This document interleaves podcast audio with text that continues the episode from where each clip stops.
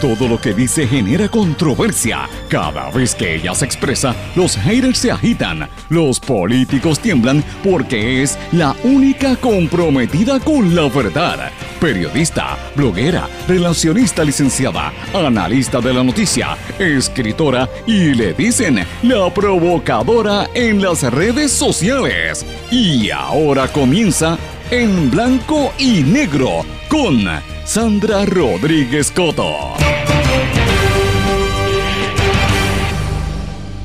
Las trifulcas son el orden del día. Tomás Rivera Chats versus Natal, Domingo Emanuel y versus Rodríguez M, Mariana Nogales versus el FEI, El Pueblo versus los corruptos. Bienvenidos a su programa en blanco y negro con Sandra para hoy viernes 26 de mayo de 2023. Les saluda Sandra Rodríguez Coto. Surge un nuevo campamento ambiental que se llama el Campamento Erizo y esta vez es en el área de las Picúas en Río Grande. Enfrentan a Fajat, a Paulson, a Brock Pierce, a los corruptos y al alcalde Ángel Bori González. Secretario de Justicia le dice a la senadora Rodríguez Bebe que los legisladores no pueden volverse locos y quitar derechos. Después puso freno. Tomás Rivera Chats le ofrece un pescozón a Manuel Natal. Esto fue en Telemundo. Seguimiento al caso de Mariana Nogales. Ella dice, este es el caso que va a acabar la tumba del FEI. La representante de Victoria Ciudadana catalogó el proceso en su contra como una victoria para ella. Puerto Rico, una gran iniciativa para romper el cerco del bipartidismo. Torre de Guayanilla, Recursos Naturales ahora dice que revaluará el terreno solo si se lo ordenan.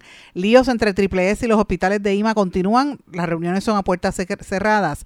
Municipio de San Juan aprueba reglamento para un registro de alquileres a corto plazo. Un simulador de esclavitud.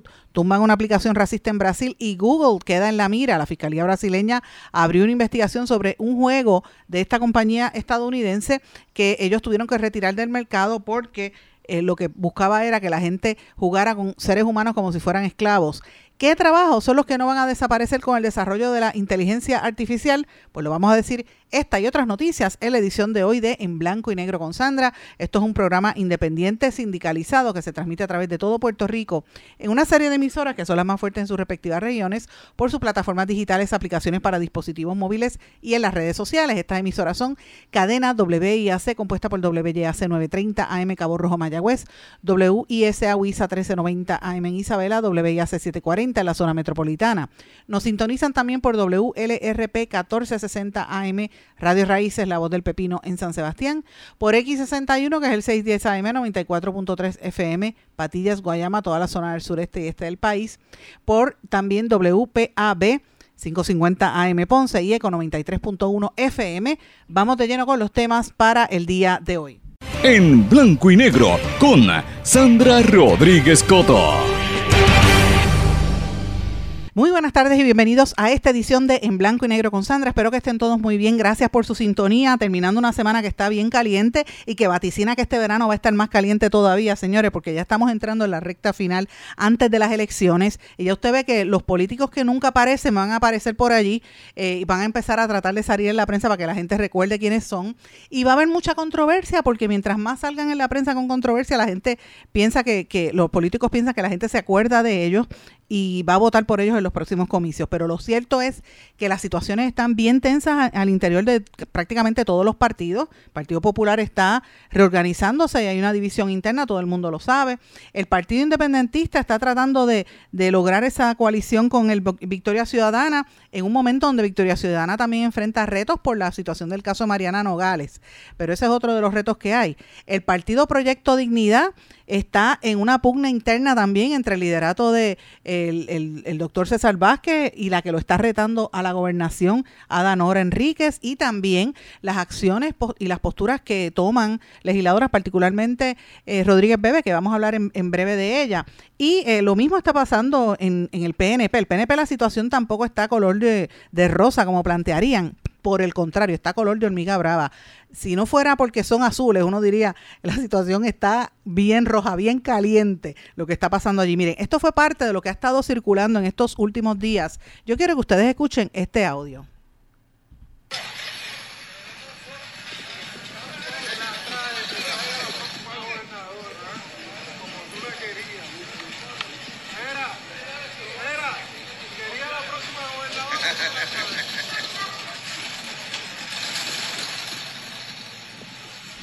Querías a la próxima gobernadora y aquí te la traje. Ese que ustedes escuchan es Johnny Méndez, el representante, expresidente de la Cámara de Representantes, Johnny Méndez, que estaba en un área de Fajardo con el alcalde, trayendo a Jennifer González y a su marido a un evento en un, lugar en Fajardo.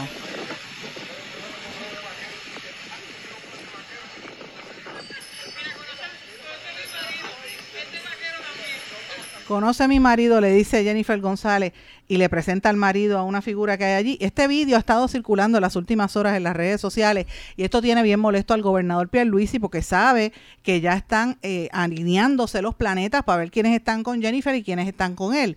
Y las fuentes al interior de la estructura del Partido Nuevo Progresista me aseguran que el gobernador ha estado llamando personalmente a los legisladores y más que nada a los alcaldes preguntándoles si están con él o están en contra.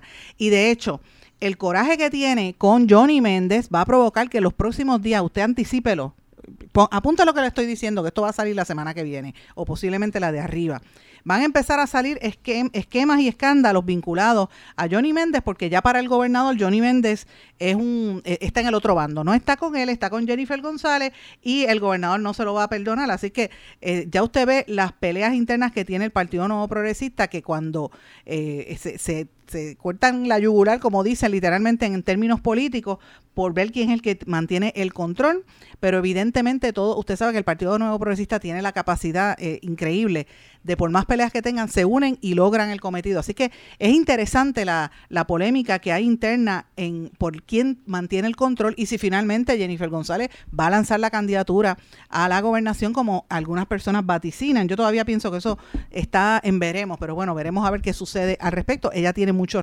respaldo y evidentemente Johnny Méndez, el expresidente de la Cámara, el alcalde de Fajardo y otros ya están respaldándola. Pero bueno, eh, y hay unas situaciones pasando, pero eh, en Puerto Rico lo que se ha viviendo las últimas 12 horas ha sido un ambiente hostil completamente de, de mm, tiraera, de trifulca, de vámonos a las manos, Royal Rumble, vamos es como si fuera una lucha libre entre los políticos y en todos los sectores políticos y, y funcionarios de gobierno que tienen el título de funcionario, pero todo el mundo sabe que son políticos, como el secretario de Justicia, Domingo Emanueli, que en la vista pública de ayer frente a la senadora Joan Rodríguez Bebe, una vista pública que estaba vacía, empezaron a tener esta dificultad, esta trifulca, y esto todavía al día de hoy se está hablando. Esta mañana el Proyecto Dignidad tuvo una conferencia de prensa allí en la sede del, Departamento de Justicia encarando al secretario. Esto fue parte de lo que pasó en el careo legislativo.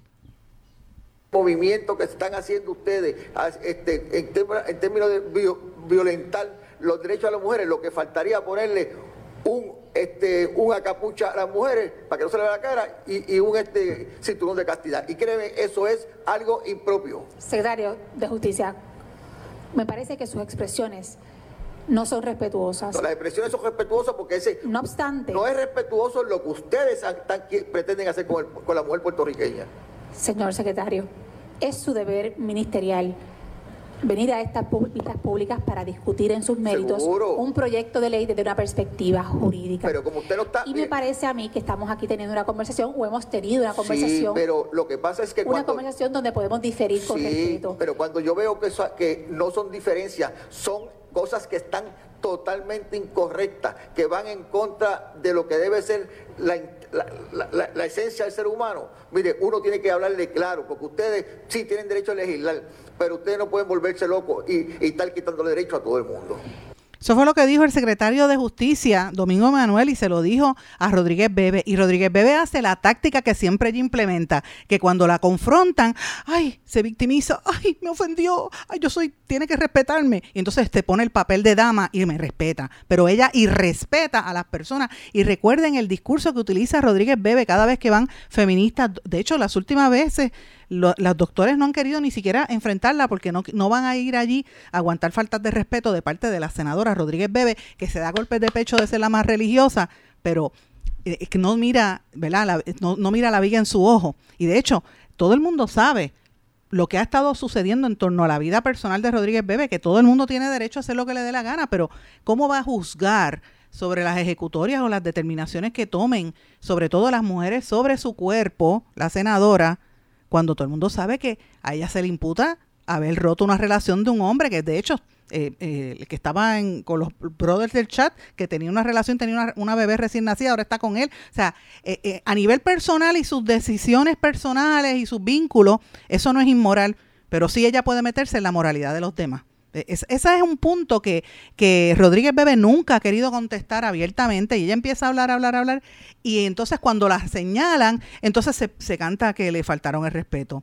El, y mientras tanto, el secretario de Justicia, que ha estado calladito cuando son los problemas de corrupción en nuestro país, y no habla, y dice, sí voy a investigar como cuando nosotros publicamos hace más de un año el informe de lo que estaba pasando en Bahía de Jobos en Salinas, y lo corroboramos con el secretario de Recursos Naturales de entonces, y que ese documento salió y le, le quitaron páginas al expediente, o sea, que estaban, eh, ¿verdad? Obstrucción a la justicia en cualquier liga. Y él se quedó callado y no habla. Entonces no habla.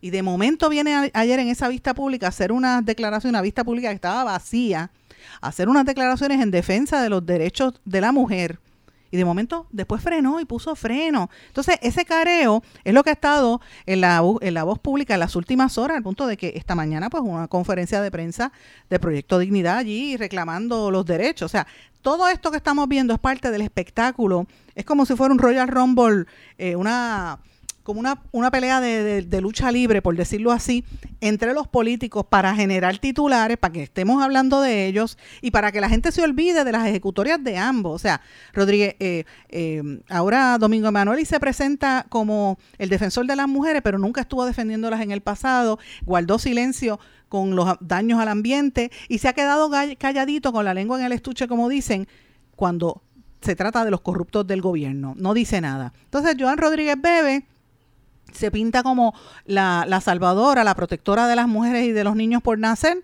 pero entonces no habla de su historial y no mira la viga en su propio ojo y los insultos y las faltas de respeto a las que ella somete muchas veces a las mujeres que van a su a sus vistas públicas e incluso a otras legisladoras, porque recuerden las faltas de respeto en las que incurrió yo, Rodríguez Bebe contra eh, eh, Ana Irma Rivera. Así que de eso es que estamos hablando. Vamos a ver mucha más trifulca en los próximos meses en términos de lo que va a estar eh, eh, sucediendo. A mí lo que me llamó la atención fue que en esta polémica, después el secretario de Estado, después que dijo eso, emite una comunicación por escrito y dice que, y cito, la evaluación del proyecto del Senado 495, ese, ese proyecto lo que tiene que ver es sobre eh, la limitación del aborto a menores de edad, practicar el aborto a menores de edad.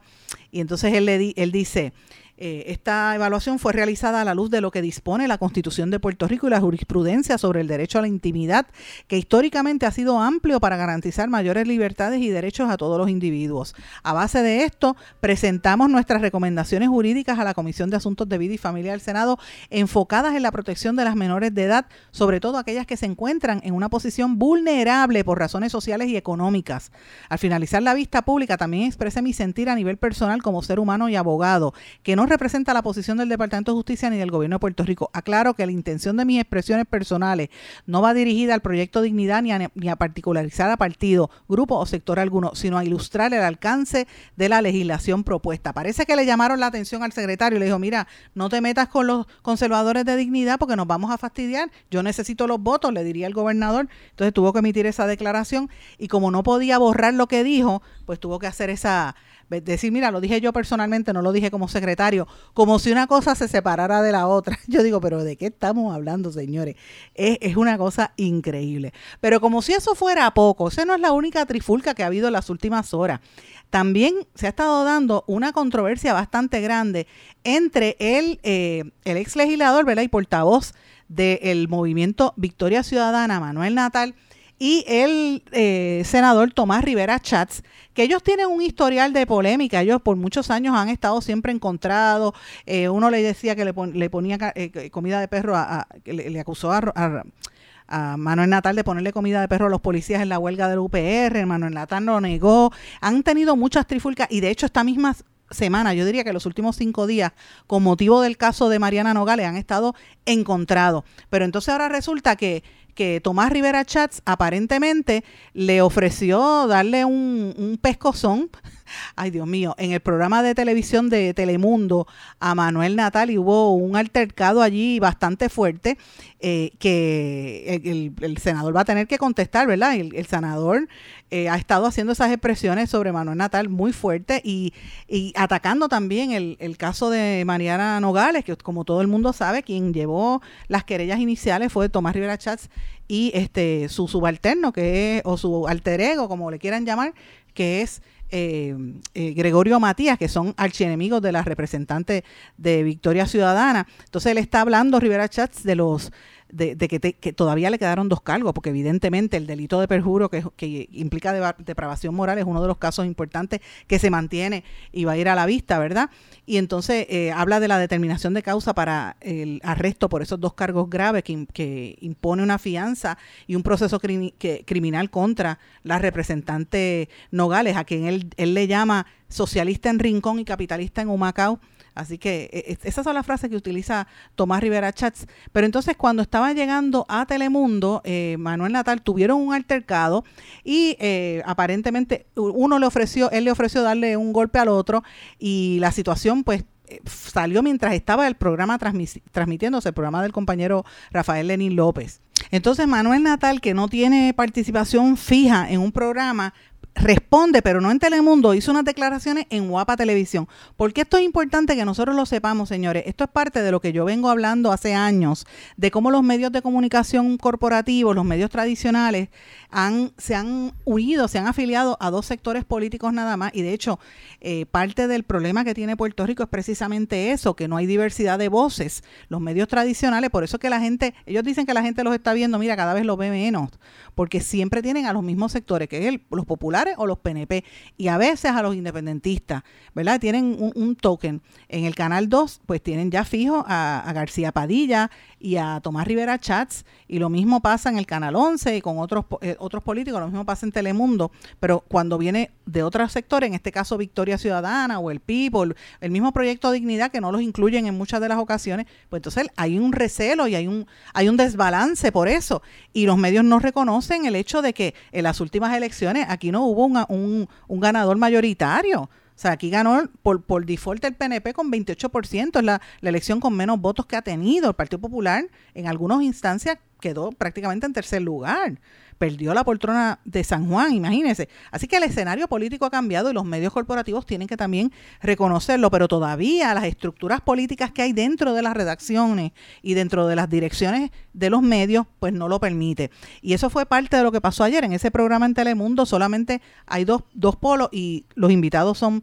Eh, ¿verdad? Eh, tomar eh, este, en este caso, Manuel Natal. Pero Manuel Natal, después que pasa ese incidente, que por poco se van a los puños, donde casi se van a las manos y de hecho Rivera Chat se refirió a Manuel Natal como un perro, entre otras cosas, pues ya usted sabe que Manuel Natal reacciona. La reacción de Manuel Natal en Guapa Televisión a lo que pasó en Telemundo fue la siguiente. Esto fue lo que él dijo, así que escuchen un, poco. En ridículo. Y yo creo que el gran perdedor me sorprende que se haya levantado eventualmente, porque yo estoy seguro que ayer se fue a dormir sin sueño, es Tomás Rivera Chats, quien Trujillo Alto es un corrupto, quien Isabela es un corrupto, y aquí y de frente se lo digo, que su tiempo va a llegar. ¿Le dio una bofetada ayer en, un programa? Yo, yo voy a dejar que el medio tome las medidas que tenga que tomar para asegurarse que a los invitados que llevan allí, sus panelistas de ninguna forma atenten contra la seguridad de ellos. Vamos a dar la oportunidad a que el medio rija. Si no lo hace, yo voy a salir públicamente a señalar lo que allí ocurrió. Pero hubo aparentemente un intento de agresión. Yo le puedo decir lo siguiente. Aquellos que por mucho tiempo se han hecho los machotes, los macharranes, que se creen que se las saben todas, están actuando con mucho nerviosismo y es porque saben que su tiempo ha llegado. Así que el caso de Tomás Rivera Chats no se trata solamente de lo que va a pasar en la próxima elección, se trata de que yo creo que se debe acostar temprano para cuando le toque la puerta al otro día, eh, no el FEI, no el Departamento de Justicia, los que hablan en el difícil y llegan muy temprano. Así que Tomás, acostarse temprano y con un buen eh, traje para asegurarse que para la foto quede lindo. Está diciendo prácticamente lo mismo que lleva diciendo hace más de dos años Eliezer Molina, que dice que los federales van a, investigar a Tomás Rivera Chats. Y Rivera Chats muchas veces ha reaccionado a esto diciendo que, mira, que tiren para adelante, que lo, que lo están amenazando hace tiempo y que no ha pasado nada. Así que fíjense cómo el discurso, ¿verdad? Y, y, y a la hora de la verdad, mire, eh, no se, aparentemente no se defendió y viene a, quejarse en el otro canal. Veremos a ver qué pasa. Pero fíjese cómo está llevándose el ambiente político en Puerto Rico cuando faltan eh, prácticamente más de un año para las próximas elecciones. Así que yo no quiero ni pensar cómo esto se va a tornar en los próximos meses.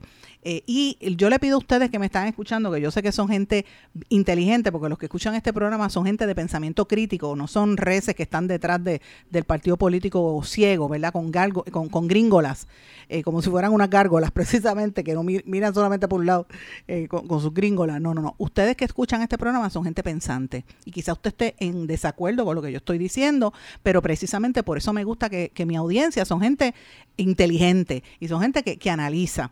Pues mire, analice bien si esto es lo que Puerto Rico merece, si ese es el, estilo de, de, política que se necesita en nuestro país, cuando hay tantas crisis sociales, hay tanta necesidad y que mucho tiempo se pierden estas tonterías. Aquí el, Puerto Rico, el, pueblo de Puerto Rico está enfrentando quizás una de las peores luchas en casi 100 años por la destrucción acelerada de nuestra fibra social. Al país lo está destruyendo las mismas políticas públicas que benefician a unos sectores sobre otros, que son los que yo mencioné brevemente ayer y estoy investigando, va a salir próximamente, lo voy a adelantar aquí, lo que está pasando en Puerto Rico en torno a las reuniones que hace desde Fortaleza, dirigidas por unos empresarios que algunos le llaman el cartel de los permisos, otros le llaman la, mafia de los permisos y de los desarrolladores, entre otros, ¿verdad? Y la mafia del gobierno. Tienen diferentes epítetos. Yo no, yo no voy a mencionar ningún epíteto, pero así es como les llaman. Y lo cierto es que se están reuniendo en la fortaleza, gente del sector privado, para acelerar lo antes posible el comienzo de construcciones que tienen que ver con fondos públicos, oigan esto, y quieren hacerlo antes de que venga una paralización porque la economía en los Estados Unidos está mala. De hecho, hoy mismo, en uno de los titulares que yo dije bien temprano de esta madrugada, ya se prevé que para el cuarto trimestre de este año posiblemente Estados Unidos entre en una recesión. Se está hablando de elevar el techo de la deuda de los Estados Unidos, lo cual, si tienen deuda y van a aguantar y los chavos no van a fluir, así que el gobierno de Puerto Rico, para tratar de agilizar y conseguir el dinero, están haciendo estas reuniones en la fortaleza. Pero el problema es que la están haciendo con ciertos sectores económicos que no les importa lo que nos está pasando, que incluye regalarle los terrenos a nuestra a, gente que viene de afuera, permitir la construcción como pasa ahora mismo en todas nuestras costas. De hecho, ayer se denunció lo que veníamos denunciando hace más de un año en, en Culebra, que permiten construcción, se viró un troc ahí en una, en una playa, lo que está pasando en Aguadilla, lo que está pasando en Salinas, o sea, en todas las costas de Puerto Rico está sucediendo y en, y en los campos también. Y aquí como que nadie dice nada. Entonces, eso por un lado. Por otro lado, usted ve los problemas sociales. Nos estamos matando. Ayer un hombre aparentemente se suicidó. Yo no sé si fue que se suicidó, lo empujaron. Y le, de frente caminó. Hacia donde venían unos camiones que se los llevaron en volanda, los constructores, los, conductores de esos camiones, los camioneros, no tenían culpa porque ellos iban a velocidad, el hombre se, supuestamente se suicida o lo mataron, no se sabe. Pero mire, ese es el, e, e, eso demuestra dónde está el nivel de salud mental de nuestro país, la crisis que se vive aquí. Hace unos días, a principio de la semana, hablábamos de unos encapuchados que entraron a un junker a disparar. La semana pasada más de 25 situaciones como esta de, de tiroteos a mansalva y, situaciones hasta de rehenes ha habido aquí. Eso lo quieren meter por debajo de la alfombra, porque son problemas sociales reales. Y miren lo que está hablando nuestros políticos. Entonces yo le pregunto a usted si Puerto Rico merece que tengamos estas discusiones como la de Tomás Rivera Chats con Manuel, Manuel Natal o como la que tiene el secretario de Justicia con Rodríguez Bebe. ¿Qué resuelve Rodríguez Bebe como legisladora? ¿Qué resuelve el secretario de Justicia? ¿Qué resuelve Tomás Rivera Chats? ¿Y qué resuelve Manuel Natal con esas peleas? cuando aquí hay tanta necesidad? ¿Eso es lo que el pueblo de Puerto Rico necesita y merece? Es la pregunta que tenemos que hacernos. Voy a una pausa. Regresamos enseguida. No se retiren, el análisis y la controversia continúa en breve, en blanco y negro, con Sandra Rodríguez Coto.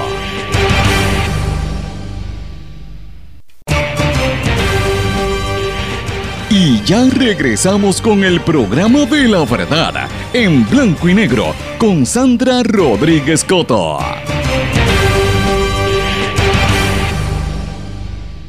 Y regresamos en blanco y negro con Sandra. Bueno, antes de irnos a la pausa, yo estaba hablando y, reflexionando si vale la pena todas estas polémicas que tienen Rodríguez Bebe, que tiene Emanuel o la que tiene Tomás Rivera Chats con Manuel Natal, ¿verdad? Si, si el pueblo de Puerto Rico merece eso o merece que los políticos trabajen en función de lo que la gente necesita.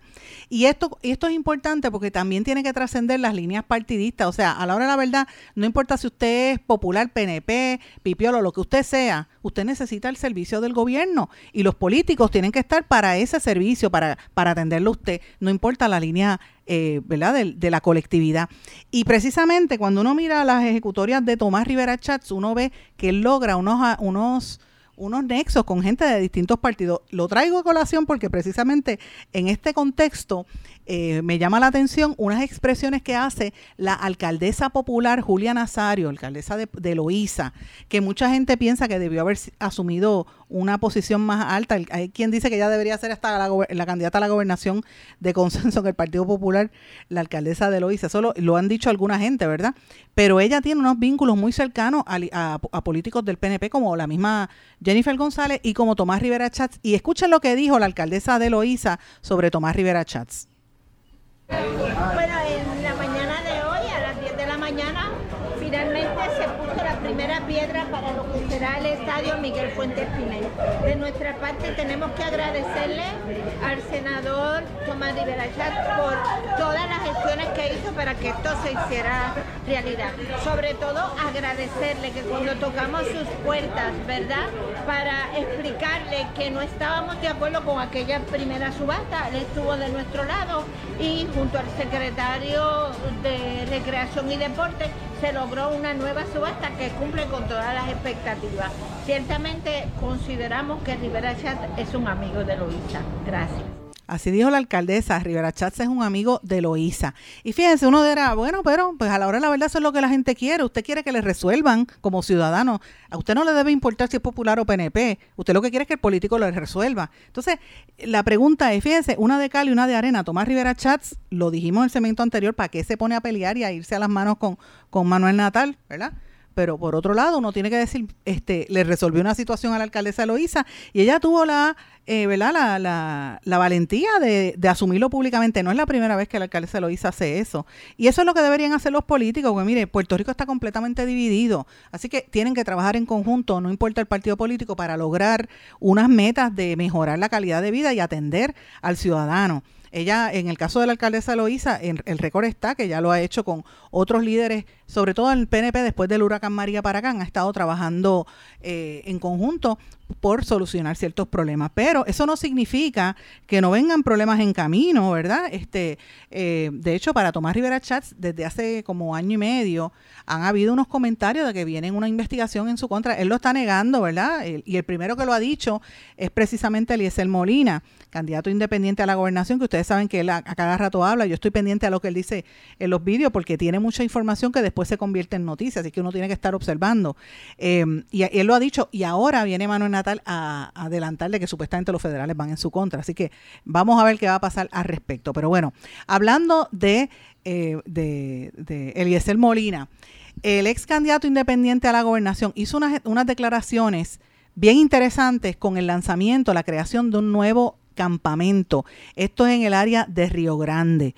Eh, ¿Y por qué yo digo un nuevo campamento? Pues mire, esto tiene que ver con una conferencia de prensa que se llevó a cabo en el día de ayer de, ciudadanos del área de Río Grande, en el área específicamente de las Picúas, donde la comunidad quiere acceso a la playa tanto de residentes como por parte de los pescadores y del público en general, y no permitir que se cierren los accesos como había hecho originalmente el alcalde Ángel Bori González, y, la, legislatura municipal. Después el alcalde hace como un año había abierto los portones, pero al otro día los volvió a cerrar. Así que la situación está bien tensa en, esas, en esa zona y se ha montado un campamento eh, de protesta y esto es importante porque si usted se fija, se han ido montando campamentos alrededor de Puerto Rico. El primero fue el campamento Carey, que ha sido uno de los campamentos más fuertes, bien organizado. Esa gente tiene hasta, prepara videos y todo. Y empezaron como, como gente de un campamento y se han sofisticado eran los que estaban en sol y playa, después que nosotros sacamos aquellas noticias iniciales cuando eh,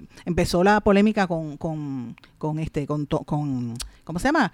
Con Eliezer Molina. Así que abrieron allí, hay otro campamento en el área de, de Aguadilla, que, que, hay el campamento Pelícano, está el campamento del Escambrón, ¿verdad? Que tiene que ver con la gente que vincula también a personas de que están en otras luchas, como por ejemplo los que están en contra de las, expropiaciones y, y, el desparramamiento, lo que está pasando con, con, las, con las comunidades pobres, ¿verdad? De Puerta de Tierra, por ejemplo, pues así han, han ido abriendo diferentes campamentos. Este es el campamento eh, Las Picúas y este lo anunciaron formalmente en el día de ayer y de hecho la secretaria de Recursos Naturales y Ambientales, que nunca sale, emitió una, un comunicado de prensa relacionada a, a, esto precisamente con unas expresiones donde dice que el Departamento de Recursos Naturales no cerró el acceso a la playa y que allí está eso se le permite a los residentes, está negando que se haya este, limitado el acceso, pero ya dice que hay que preservar el hábitat de las especies que hay en peligro de extinción en esa playa, según ella, ¿verdad?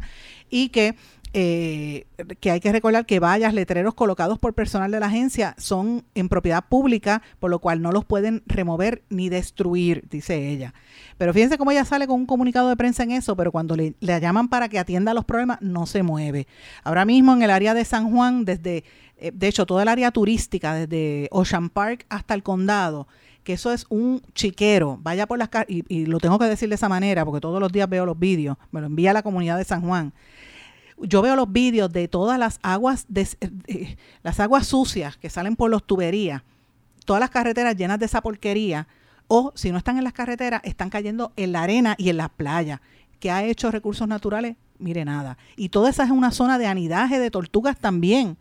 Y por las noches, y tengo los vídeos, los voy a, compartir, y, lo, y las fotos, las, las motoras, los Ford Tracks en la playa, le pasan a las millas corriendo por allí y hay prostitución masculina. Antes, los americanos y los turistas y los que vivían allí en el condado y en esa área, por la mañana limpiaban un poquito la arena y a veces habían, ¿verdad?, este, fecales de perritos que están por ahí. Pues no, ahora las fecales no son de perritos, señores, son de seres humanos son de la partida de, de, hombres, prostitución masculina, que se pasan desnudos en esa playa por las noches. Y los vídeos están ahí, la policía lo sabe, Recursos Naturales lo sabe y no dice nada. Así que yo me imagino que van a tener que montar un campamento también en el condado porque eso tiene que ver. Pero volviendo a lo de Río Grande, el campamento se va a poner caliente. Así que esa es la, la próxima eh, contienda, ¿verdad?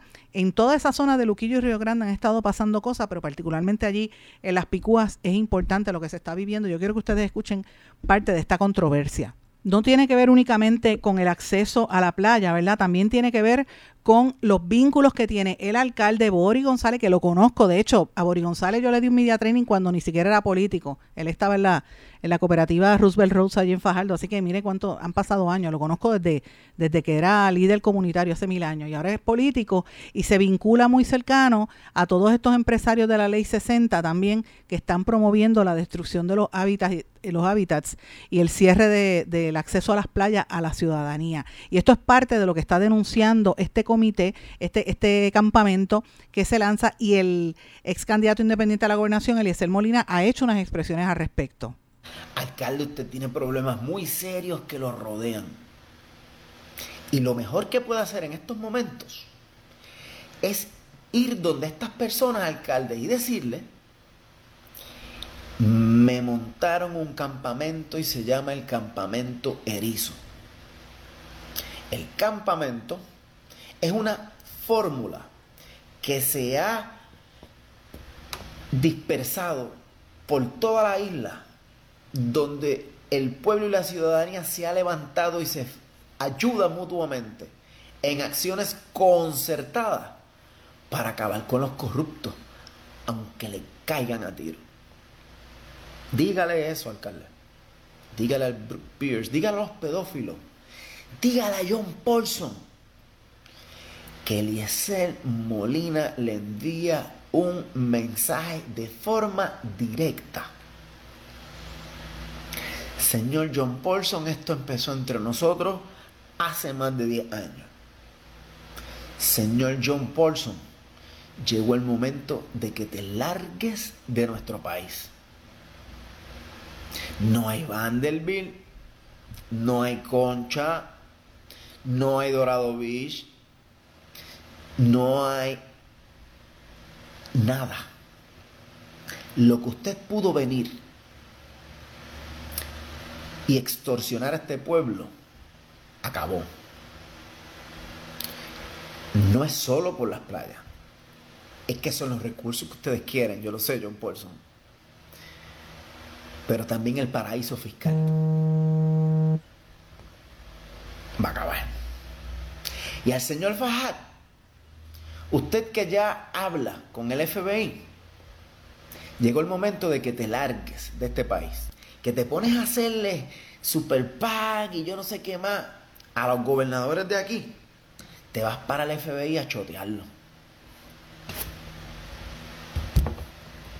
A chotearlo. Pues no hay ningún problema, Fajad. Ahora es contra nosotros. Ahora contra el pueblo. Ahí lo tiene Boris, Campamento Erizo. Están allí en sus terrenos, en los terrenos del pueblo en las Picúas. A todos los doctores corruptos que están allí, empezando por el amigo de Leo Díaz, al secretario de Estado Omar Marrero, al señor Ferrer y a todos los malandrines que están allí, que este fin de semana esperan una buena fiesta y beber ron y comer longaniza y salchichas y polacas. Lo que han hecho chorizo al vino para ustedes. Eso fue parte de lo que dijo Eliezer, Molina. Y evidentemente yo me río porque es que la forma en que él se expresa es fuerte, pero la gente está molesta en la calle y ve esta situación. No es que tú no tengas derecho a tener propiedad privada, es que la eh, usurpan los terrenos, se quedan con, las, con los accesos a las playas y violan la ley. Mire lo que está pasando en La Parguera, mire lo que está pasando en, en, en Aguadilla que el mismo Instituto de Cultura dijo que había que proteger el, el, donde está la cuestión esta de miel, ¿verdad? Y lo tumbaron, los edificios históricos. Todo esto tiene que ver con la entrada de estos inversionistas extranjeros a que aquí le han dado mano libre y que el gobernador los defiende. Y de hecho, no es solamente en el área de Río Grande donde se está viendo esta controversia y va a haber controversia en los próximos días, también se está viendo a nivel del sistema educativo de Puerto Rico y esto tiene que ver con empresas como Paradiso College eh, Preparator, que el presidente se llama eh, Robert Acosta, que es una, ¿verdad? En, Río Piedras están tratando de quedarse con eh, ahí en la ley, los que tenían la ley 22, con varias escuelas, crear unas charters en el área de Río Piedra para ir desplazando también, ellos hicieron un estudio de mercado para ir desplazando a los sectores eh, ¿verdad? públicos crear su propio negocio de escuelas en el sector de Río Piedra. Supuestamente la idea es revivir el casco histórico de Río Piedra, pero este, tiene que ver también con, gente que ha ido adquiriendo propiedades como Kira Golden, eh, una de estas norteamericanas que se pasa en las redes sociales diciendo que el huracán fue el huracán María fue lo mejor que pasó para Puerto Rico. Y was amazing, dijo ella, porque Evidentemente los huracanes fue lo mejor que pasó porque bajaron los precios de la propiedad y así ellos pueden comprar. Entonces ellos están impulsando el negocio de las escuelas, de las escuelas charter privatizadas en algunos sectores. Así que esa es otra de las, de las polémicas que hay en torno a Puerto Rico. No es solamente la lucha con el ambiente, también tiene que ver con la lucha de ir sacando a la gente y, transformando nuestra sociedad en otra cosa. Así que estas protestas que las vamos a estar viendo en los próximos días responden a esa situación. Tengo que hacer una pausa. Regresamos enseguida. No se retiren, el análisis y la controversia continúa en breve, en blanco y negro, con Sandra Rodríguez Coto. En mi pueblo se chinchorrea bien duro. Aquí me cubre mi plan médico y en tu pueblo también. En mi pueblo es donde tenemos las mejores vistas. Aquí cubre mi plan médico y en el tuyo también. En mi pueblo se goza de verdad. Aquí me cubre mi plan y en tu pueblo también. Plan de salud Menonita en todo Puerto Rico. El plan médico que te cubre con una extensa red de médicos, especialistas y laboratorios. Además, te cubre en el hospital de tu preferencia en cualquier lugar de Puerto Rico. Plan de salud Menonita. Quites el dolor de cabeza con sus obligaciones de contabilidad con los servicios que presta Villalba y Villalba Company. Directo, personal y con sensibilidad humana. Lo que se busca es un verdadero asesor de contabilidad para todo tipo de servicio de contabilidad, pago de IBU, pago de nómina, informes trimestrales y anuales y otros. Ofrecen servicio directo personalizado. Villalba y Villalba Company. Para orientaciones, su teléfono el 939-336-5774. 939-336-5774. Y ya regresamos con el programa de la verdad en blanco y negro con Sandra Rodríguez Coto. Regresamos en blanco y negro con Sandra. Si no quedó claro lo que dije antes de irnos a la pausa, quiero precisarlo ahora por si acaso, porque hablé bastante rápido. No quiero que se confunda lo que está pasando en Río Grande del campamento erizo, como le llaman ahora, con lo que está pasando en, Río Piedra, son cosas distintas, pero se relacionan. Se relacionan a la política pública del gobierno de tratar de suplantar la, la sociedad, la población puertorriqueña por extranjeros eh, que vienen aquí y no pagan eh, los impuestos eh, estatales ni federales, le deben mil millones de dólares en, en, el, en no pagar IRS a los Estados Unidos. Los Estados Unidos está mirando ese, este paraíso fiscal que han creado aquí en Puerto Rico. Estas figuras que muchos dicen, bueno, son inversionistas, eh, yo los miro como invasores y ese es el término correcto, hay que decirle invasores a estas personas que vienen de afuera. Yo no soy antiamericana y yo no soy anti-inversión extranjera, que quede claro, yo estudié en los Estados Unidos, eh, me gradué de la Universidad de Rutgers de New Jersey y tengo grandes amistades en Estados Unidos, he trabajado en Estados Unidos, he vivido allá, o sea que no tengo problema alguno con, la ciudadanía americana ni con, los, ni con los americanos. Sí me molesta la actitud de los que se creen que son dueños del planeta y vienen aquí a, a mandar para que Puerto Rico sea su sirviente, los puertorriqueños seamos los sirvientes de ellos. Y eso yo no lo voy a permitir a nadie. Y eso y es por eso es que yo respondo estas noticias y las traigo para, para que la gente esté consciente de lo que nos está pasando, porque en el trajín diario de la noticia estas cosas no se discuten. ¿Verdad? O se tocan de una manera bien superficial. Y todo se relaciona, señores. La destrucción de nuestro ambiente viene fomentada por esa gente. En, el, en el audio que yo les compartí en el segmento anterior, donde estaba Molina hablando de, Eliseo Molina, de, de, Fajad y de todas estas personas. Fajad es el, la mano derecha de, de Paulson, que ha estado comprando terreno, que va a hacer estos edificios. Eh, de millones de dólares en el área del condado donde no hay infraestructura, eh, que ha comprado propiedades que estaban en desuso y uno dice, bueno, pues qué bueno, vienen a invertir, pero después hacen como Sinclair, que dejó pillado a todo el mundo y, y, se tuvo que ir de Puerto Rico eh, y nadie le cuestiona, ¿verdad? A esa gente. Y cuando se mencionan a los pedófilos y a los, y a los Brock Pierce de la vida y otros, me eh, que lo hace Eliezer Molina, es importante que el pueblo que esté escuchando eso entienda que muchos de estos vinculados al negocio de, de los bitcoins y de las criptomonedas, me refiero a los, a los principales inversionistas, o han muerto, como lo he reportado esta servidora, que aparecen muertos, están en Puerto Rico, viajan al día siguiente, aparecieron muertos, o aparecieron flotando en el agua, como el que, este, Mushedigan, que apareció allí en el condado, y dijeron que, que, fue que se suicidó y ahora la policía volvió a reabrir el día que vino el hijo de Netanyahu a Puerto Rico y todavía es la hora, al día de hoy, que nadie en la prensa habla de qué demontre estaba haciendo el hijo de Netanyahu aquí, ¿verdad? Miren, miren todo lo que yo estoy diciendo. Nos están pasando esto en nuestros ojos, en nuestra cara. Fajad, por ejemplo, que es la mano derecha de Paulson, ha ido comprando todos los dealers de carros en Puerto Rico y haciendo negocios aquí. Ahora lo tienen como el gran, eh, ¿verdad? Este dignatario, desplazando al capital puertorriqueño, a la gente rica de nuestro país que se han tenido que ir de aquí o han tenido que venderle a precio pescado bombado porque son gente de, cosas dudosas y que se reúnen con gente dudosa como el canadiense que reportamos en este programa, que resultó ser un narcotraficante, el que estaba allí, que salía con, con eh, ¿verdad? Eh, se reunía con, con, legisladores y con el alcalde de Río Grande, por ejemplo, pero se pasaba todo el tiempo con Carmelo Ríos, populares y PNP, y fue hasta la fortaleza y resultó ser un narcotraficante y está en la cárcel todavía de Guainabo, no se sabe por qué no lo han extraditado. Eh, de, esa, de eso que estamos hablando, esa gente es la que está viniendo a Puerto Rico. Entonces el Fajat, como bien decía este eh, Eliezer Molina, y esto es cierto, esto, esto, esto, esto que está diciendo él es correcto.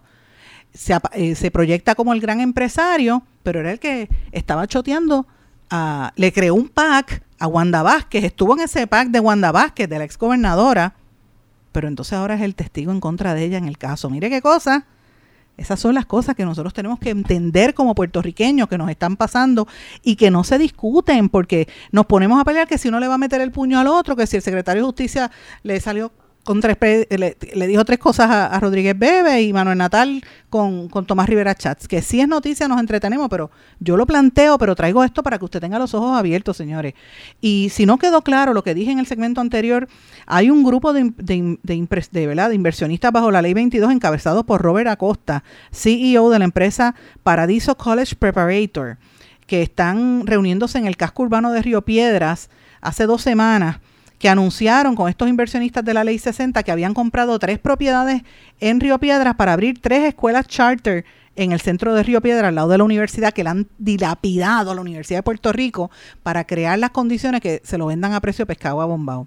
En esa reunión, Acosta admitió a preguntas que la intención de la empresa era desviar los fondos públicos hacia esas empresas privadas, o sea que el dinero de educación vaya ahora a los charters para que se expanda ahí por todo Puerto Rico, que ellos hicieron un estudio de mercado para implementar lo que trató de hacer Julia Keller, pero ahora lo van a hacer el sector privado, de utilizar las escuelas que estaban en desuso para crear escuelas charter. Y ya lo dijo abiertamente a la comunidad, y que han creado 14 corporaciones para ir comprando estas propiedades por lo menos en el casco de Río Piedra, pero esto se replica en otros pueblos de Puerto Rico. Y entre las personas que se vincula eh, está Kira Golden, que es una de estas personas que sale en, el video, en los videos en las redes sociales diciendo que The Hurricane was amazing, el huracán María fue eh, extraordinario para Puerto Rico, porque gracias al huracán María, pues los precios de las viviendas bajaron y ellos pueden comprar todo. Y esta señora fue una de las que más ha comprado eh, viviendas bajo la ley 22, tiene por lo menos 10 propiedades en la avenida Ponce de León en San Juan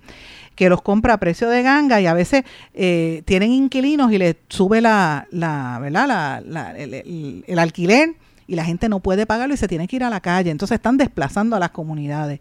Para que el que no sepa, las escuelas charter son un modelo de privatización de escuela donde los fondos públicos, en vez de manejarlo el gobierno, lo maneja un ente privado eh, con uno controlado por inversionistas y no tienen que, como es una entidad privada, no tienen que dar información sobre cuáles son, ¿verdad? Este, sus acciones, eh, ni, ni respetan los derechos laborales y cambian al personal como quieran, tampoco se rigen específicamente por buenos patrones de educación. En Estados Unidos han tenido muchos señalamientos las escuelas charter, particularmente en el estado de Nueva York, así que busque información al respecto.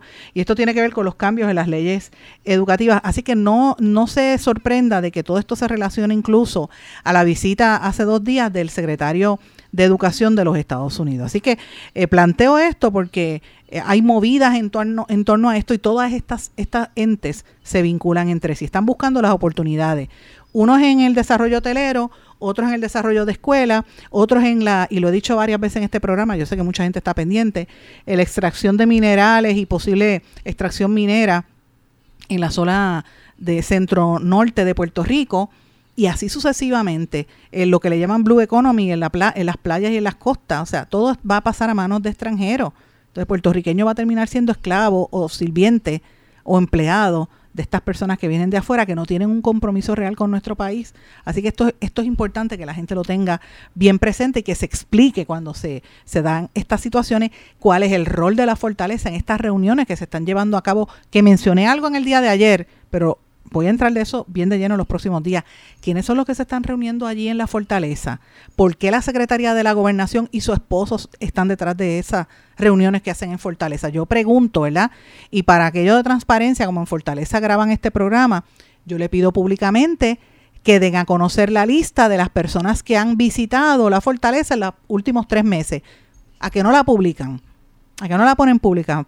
Porque se supone que el que visite la fortaleza tiene que firmar ¿Quién está entrando a Fortaleza a tomar decisiones? ¿Cuántos de estos empresarios están allí? De eso es que se trata, señores. Pero bueno, quiero terminar brevemente. Voy a cambiar el tema radicalmente. Voy a cambiar el tema a cosas que están pasando fuera de aquí que me llamaron la atención también, son interesantes y son algunas, este, uno dice, wow, cómo se mueve la humanidad, bien terrible. Esto está pasando en Brasil y vincula a la empresa Google, la empresa norteamericana un simulador de esclavitud. Tumban una aplicación racista en Brasil y Google queda en la mira. La Fiscalía brasileña abrió una investigación sobre un juego que la compañía estadounidense Google retiró de su tienda virtual tras las críticas recibidas en pleno eco de los ataques racistas que ha ocurrido en España contra el futbolista brasileño Vinicius, que se pasan gritándole mono y negro.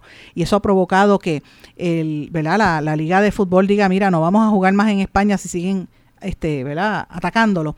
Pues ahora aparece en estos mismos días en Google, en la tienda virtual, una aplicación que le permitiría al usuario simular ser el dueño de esclavos. Y tras unas críticas y denuncias, el simulador de esclavos en su tienda, la Fiscalía brasileña anunció una investigación para ver qué es lo que está pasando y, obviamente este juego para sacarlo de, carrera. Según la descripción que hace el ente acusador en un comunicado, se trata de un juego en el que el usuario asume el papel del dueño de esclavos y puede elegir entre la posibilidad de obtener ganancias y evitar fugas o rebeliones o luchar por la libertad y llegar a la abolición. Eh, todos estos juegos que lo produce la empresa Magnus Games para Google figuran la agresión y la tortura a personas negras esclavizadas que son caracterizadas con harapos y mientras que los blancos son propietarios, visten con ropas elegantes. Ese juego fue lanzado el pasado 20 de abril y ya descargado más de mil veces, tenía 70 mil evaluaciones. Así que imagínense cómo, cómo se promueve la violencia o se incita al odio, no solamente desde los medios, sino también desde las plataformas. Y esto tiene que responder las cadenas, eh, ¿verdad? Como, como Google, en, un, en una nación como Brasil, pues lo paralizaron, pero bueno, veremos a ver qué pasa. Y hablando de Brasil precisamente, el Tribunal de Justicia de Sao Paulo confirmó ayer una condena al, pago de una indemnización por daños morales a los periodistas que un juez de primera instancia le había impuesto al expresidente brasileño Jair Bolsonaro el año pasado. Este tribunal confirmó esa condena donde dice que, que el, juez de Sao Paulo dijo que tenía que, pagar una indemnización de 100 mil reales, son como 20 mil dólares impuesta por el juez, que fue reducida a 50 mil reales, o sea, como en vez de 20 mil le va a tener que dar 10 mil dólares a persona eh, porque el dirigente del Partido Liberal tiene que depositar ese valor en el Fondo de Defensa de los Derechos Difusos. Los magistrados del tribunal eh, acataron los argumentos del Sindicato de Periodistas Profesionales del Estado de Sao Paulo en el sentido de que el entonces eh, presidente incurrió en el delito de asedio moral por sus constantes ataques a la prensa y que tiene que indemnizarlos por el daño moral colectivo. pese a la defensa de, que, Bolsonaro dice que jamás promovió la censura, algunos eh, los ataques estaban dirigidos a algunos periodistas en particular y no a todo el gremio profesional. Esto, ¿usted se imagina que esto pasara aquí en Puerto Rico? Los ataques hostiles y los humillantes, la manera irrespetuosa que este hombre se dirigía a la prensa en Brasil. Imagínense si eso pasara en Puerto Rico, ¿cuánto no tendrían que pagarle a los periodistas o a ciertos periodistas, los políticos de nuestro país? Interesante por demás. Señores, y termino la semana, ¿verdad? Ha sido una semana bastante intensa de, de situaciones políticas y económicas. Y quiero terminar con una nota que a mí me llamó mucho la atención. Todo el mundo está hablando de la inteligencia artificial y yo la bajé, el OpenAI, para, para empezar a jugar con ella y entenderla, ¿verdad? Pero ahora hay un estudio de OpenAI que asegura que las actividades que involucran el procesamiento de datos e información, como en los hospitales, están altamente expuestos al reemplazo, ¿verdad? Eh, el ChatGPT, DALL-E2, Midjourney y otras plataformas eh, crean el temor para, para los sectores laborales que pueden quedarse sin trabajo, pero un estudio publicado por OpenAI, la empresa creadora del ChatGPT, estableció que aun cuando no sea en todos los casos la posibilidad de enfrentar un futuro en el que la inteligencia artificial reemplace a algunos trabajadores no es real.